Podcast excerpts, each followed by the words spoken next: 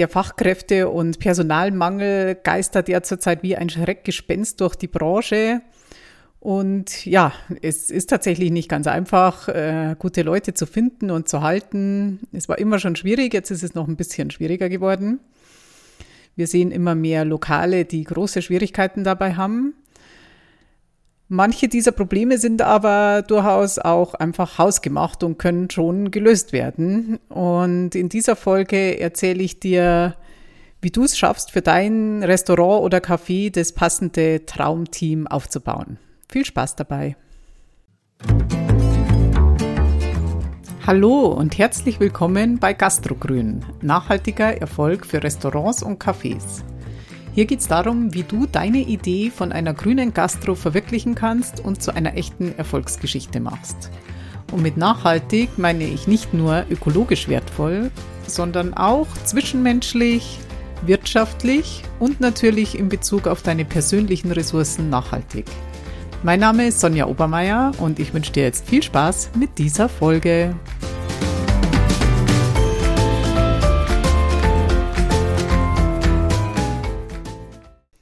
Ich betreibe seit 2011 den Klingelwirt, Münchens erstes Bio-Wirtshaus und jetzt, also seit 2022, unterstütze ich mit Gastrogrün andere, ihre Idee vom eigenen nachhaltigen Café oder Restaurant zu verwirklichen. Und alle Themen, die sich um dein Team drehen, sind dafür natürlich äh, elementar. Und im Klingelwirt konnte ich schon, was das betrifft, schon sehr viele Erfahrungen sammeln und jetzt darf ich im Rahmen meiner Team- und Business Coach-Ausbildung nochmal auf einem ganz anderen Level sehr viel in dem Bereich dazulernen. Und ich würde mich freuen, wenn ich damit auch dir helfen kann auf deinem Weg zu deinem Traumteam. Ja, der Personalmangel. Er ist vorhanden, aber er ist durchaus nicht überall. Unternehmen, die Werte vertreten und wo es nicht nur darum geht, den größtmöglichen Profit zu machen, die haben es deutlich leichter, gutes Personal zu finden. Wir leben einfach in einer zunehmend bewussten Gesellschaft, in der die Grundbedürfnisse eigentlich befriedigt sind und das, das führt dazu, dass sich mehr und mehr der Wunsch nach Sinnhaftigkeit im Job auch äh, breit macht. Es geht nicht nur darum, Geld zu verdienen, sondern die Menschen möchten sich mit ihren Arbeitgebern oder mit den Unternehmen, für die sie arbeiten, identifizieren und die Unternehmenswerte und ähnliche Faktoren werden einfach immer wichtiger. Besonders bei der jungen Generation, die sind gut ausgebildet, die sind aufgewachsen in einer mehr und mehr kriselnden Welt, in einem stellenweise bröckelnden Wohlstand und bedrohten Klima. Und das drückt sich halt eben auch in dem Wunsch aus, durch, durch seinen Job oder die, sie möchten durch ihren Job auch Teil der Lösung sein und nicht Teil des Problems. Leider hat es die Branche auch lange Zeit schlicht verschlafen, für bessere Rahmenbedingungen für ihre Leute zu sorgen. Also Teildienste, die dann zum Beispiel von 11 Uhr vormittags bis 14.30 Uhr, dann zwei Stunden Pause, in denen man nicht so richtig weiß, was man damit machen soll. Und dann geht's weiter von 16.30 Uhr bis 23 Uhr. Und das dann auch noch fünf bis sechs Mal die Woche. Das war ja lange Zeit ganz normal in der Gastro. Und ist es in vielen Betrieben heute noch. Und wenn es um das Thema geht, dann höre ich oft von Gastronomen den Satz, ja, das ist halt so in der Branche und wer den Job machen will, der muss da durch. Und ja, da denke ich mir halt nur, aha, das soll jetzt eine zukunftsorientierte, arbeitnehmerfreundliche, lösungsorientierte Einstellung sein. Ja, sorry, aber mit so einer Haltung ist es halt schon auch kein Wunder, dass die Leute abwandern. Es ist natürlich nicht einfach, das möchte ich nicht bestreiten, den Dienstplan, die Urlaubsplanung, die Bezahlung, alles so zu organisieren, die Personalkosten noch im Griff zu halten und so, dass es halt dann trotzdem für alle Seiten passt. Aber es ist möglich und es ist der Mühe wert. Also es, man könnte zum Beispiel Teildienste weiterhin machen, aber dann eben mit einer Viertagewoche, damit die Leute dann wenigstens drei volle Tage zum Ausruhen haben oder man führt halt einfach Ruhetage ein, wenn, wenn nicht genügend Leute gefunden werden, vorübergehend wenigstens, kürzere Küchenöffnungszeiten, eine einfachere Karte. Es gibt die verschiedensten Möglichkeiten, kreativ zu werden und sich was einfallen zu lassen. Und ich kann dir nur die Empfehlung geben, lass dich nicht in dieses Branchengejammer reinziehen, das äh, mancherorts so herrscht. Ja, auch der raue Ton und, und der autoritäre Führungsstil, der eher aus, naja, von vorgestern stammt, hat äh, seinen Teil dazu beigetragen, zum Fachkräftemangel. Also wenn ich so höre, was, was viele sich anhören müssen oder gefallen lassen müssen an ihren Arbeitsplätzen, da kann ich mich nur wundern, also darüber wundern, dass manche Chefs und Chefinnen äh, glauben, auf die Art eine gute Zusammenarbeit schaffen zu können. Also dieser Punkt betrifft natürlich besonders den Bereich Küche. Das ist ja seit langem bekannt, mit welchem Ton hier teilweise Befehle erteilt oder Beleidigungen ausgeteilt werden. Anders kann man es wirklich nicht sagen. Und in Küchen, in denen es anders läuft, also respektvoll, sind sicher deutlich weniger vom Fachkräftemangel betroffen. Sorg also in deiner Küche dafür, falls du ein Restaurant mit Küche betreiben möchtest oder wirst, dass ein angenehmes Arbeitsklima herrscht. Der Job ist auch so schon anstrengend genug. Aber auch in den anderen Bereichen wie im Service ist ein gutes Betriebsklima natürlich wichtig. Und das überträgt sich auch auf den Umgang mit den Gästen, aufs Trinkgeld, einfach auf alles im Endeffekt. Ja, wie schaffst du es nun, überhaupt erstmal die Leute zu finden? Also von der Akquise über die Einstellung, die Verwaltung der Personalangelegenheiten, was kann dir bei dem ganzen Prozess helfen? Bei der Akquise ist es natürlich erstmal sinnvoll, die verschiedensten Wege auszuprobieren. Also schau einfach, was, was in deinem Fall funktioniert und versuch möglichst erst einmal alles breit zu streuen. Anzeigenschaltung ist halt der klassische Weg. Das, da gibt's also von günstig bis teuer ist das sehr viel im Angebot am Markt. Also das kann für manche Positionen super funktionieren. Wichtig ist natürlich, dass die Anzeige gut formuliert ist. Also dass sie dass es halt auch nicht so Standard, so langweilige Standardformulierungen sind, sondern dass sie wirklich das gut beschreiben, was, was dein Unternehmen ausmacht und warum jetzt ein, ein potenzieller Bewerber, Bewerberin sich bei, also bei dir vorstellen sollte. Genau, was ist drin für den künftigen Arbeitnehmer oder die Arbeitnehmerin? Das soll gut formuliert sein. Schau dir am besten einfach mal Beispiele bei anderen an und hinterfragt es dann aber nochmal, ist es so standardmäßig oder wie würdest du gerne angesprochen werden in einer Anzeige? Also ich schalte gerne Anzeigen für den Service für einen Klingelwirt. Das funktioniert tatsächlich bei mir am besten in einschlägigen Branchen, Online-Portalen. Bei der Küche verwende ich einen anderen Weg, da komme ich gleich noch drauf.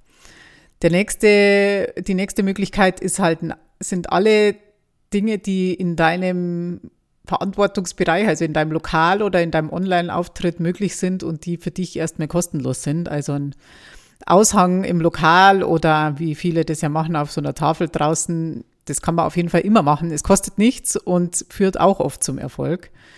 Eine Anzeige auf der eigenen Internetseite. Also schöpfe diese Möglichkeiten ab.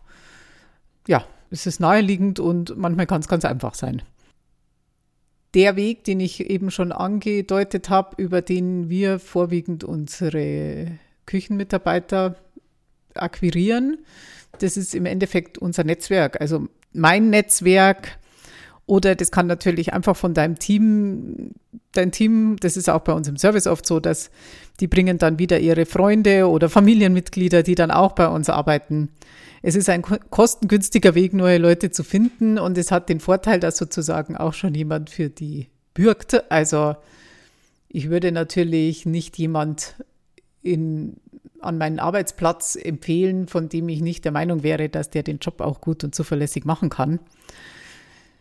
Das System kann aber auch Nachteile haben, weil die andere Variante ist dann natürlich, sollte der, die neue nicht so arbeiten, wie man sich das vorstellt, dann ist es natürlich auch schwieriger, ähm, jemand wieder zu kündigen oder Nein zu sagen, wenn das halt dann, was weiß ich, der Freund, die Freundin von einem bestehenden guten Mitglied des Teams ist. Dann gibt es noch das Thema Social Media. Auch das funktioniert für manche sehr gut. Also nutzt deinen Facebook-Auftritt, deine äh, Instagram, was auch immer, Profile dafür, äh, Mitarbeiter zu suchen.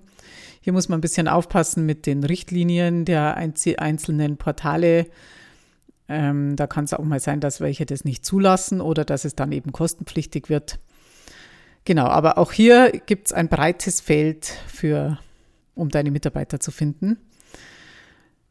Wenn du da, wenn dann die ersten Bewerbungen eingehen, dann ähm, geht natürlich dann um die Auswahl. Also hier gilt es auch einfach mal die Augen gut aufzumachen, weil wenn, wenn jemand erstmal eingestellt ist, ist es immer unschön und un, ungut, ähm, das, die Verbindung wieder zu lösen.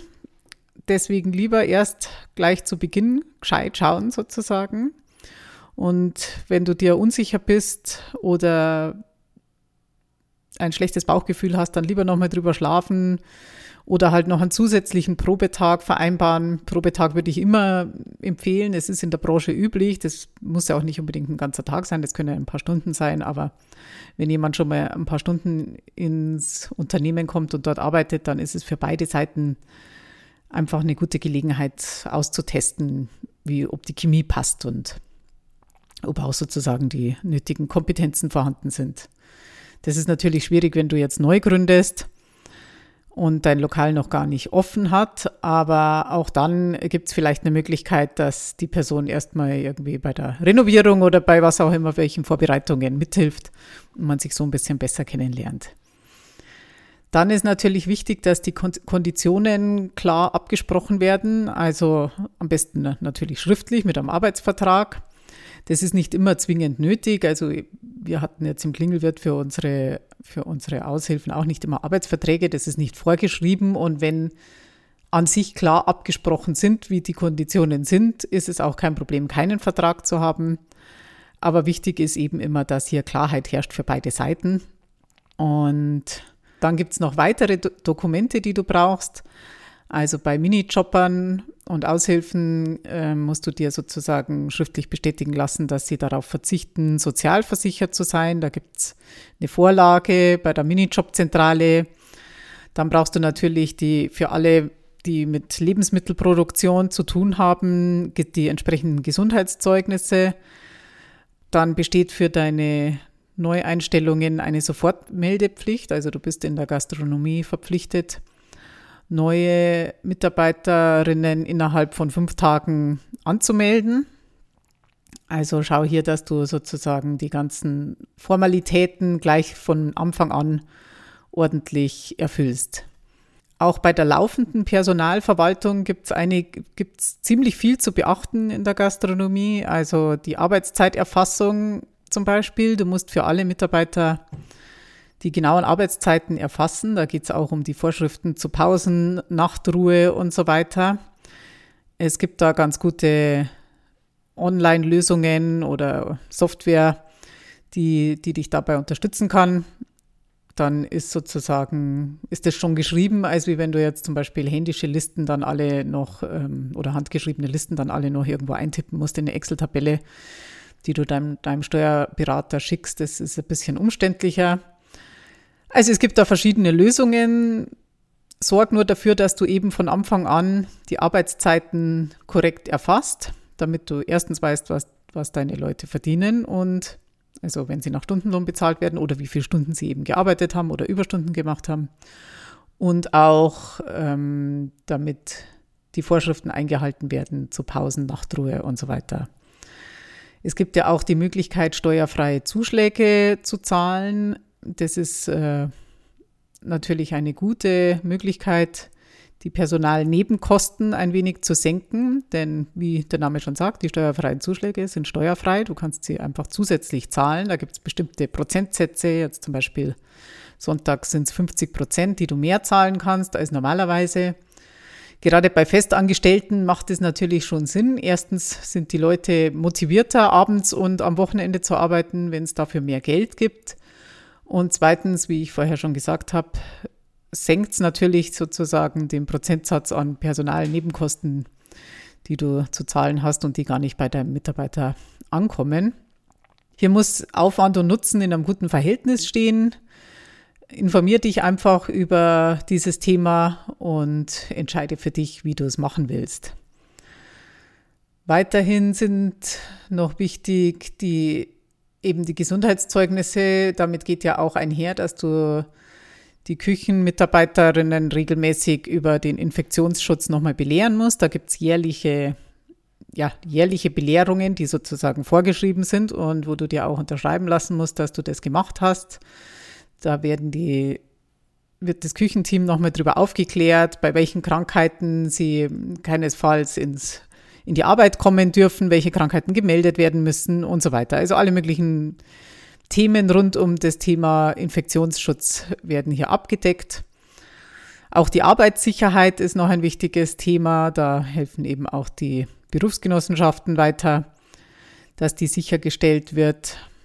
Dann die Dienstplangestaltung ist nicht immer ganz einfach. Hier würde ich dir empfehlen, das mit einem System zu machen, das nicht nur für dich als Unternehmer geeignet ist, sondern eben auch mitarbeiterfreundlich ist.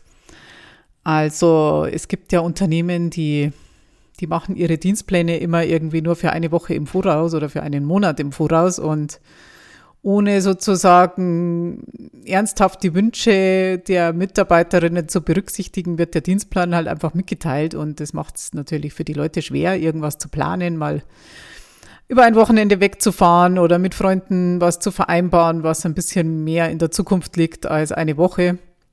Und das, dieses System würde ich auf keinen Fall empfehlen. Natürlich äh, gibt es immer kurzfristige Themen zu, zu klären, wenn jemand krank wird, dass jemand einspringt und so weiter. Aber im Großen und Ganzen wäre es natürlich schön, wenn die Wünsche der Mitarbeiter in die Dienstplangestaltung einfließen. Also wir im Klingelwirt haben zum Beispiel einen festen Wochenplan, die Festangestellten und die Aushilfen, jeder hat seine festen Tage und die können dann untereinander auch tauschen oder ja, gegenseitig für sich einspringen sozusagen und das funktioniert ganz gut und die regeln das eigentlich viel unter sich und wenn jemand natürlich länger Urlaub will, dann wird das bei mir beantragt, aber ja, so, so haben die schon mal so einen festen Plan, wann sie arbeiten und wann nicht. Und damit sind alle sehr zufrieden. Dann gibt es natürlich auch noch das äh, unschöne Thema Kündigungen. Es wird auch einfach mal vorkommen, dass jemand das Team freiwillig verlässt oder verlassen muss. Hier ist halt einfach wichtig, dass du die gesetzlichen Vorschriften kennst und beachtest.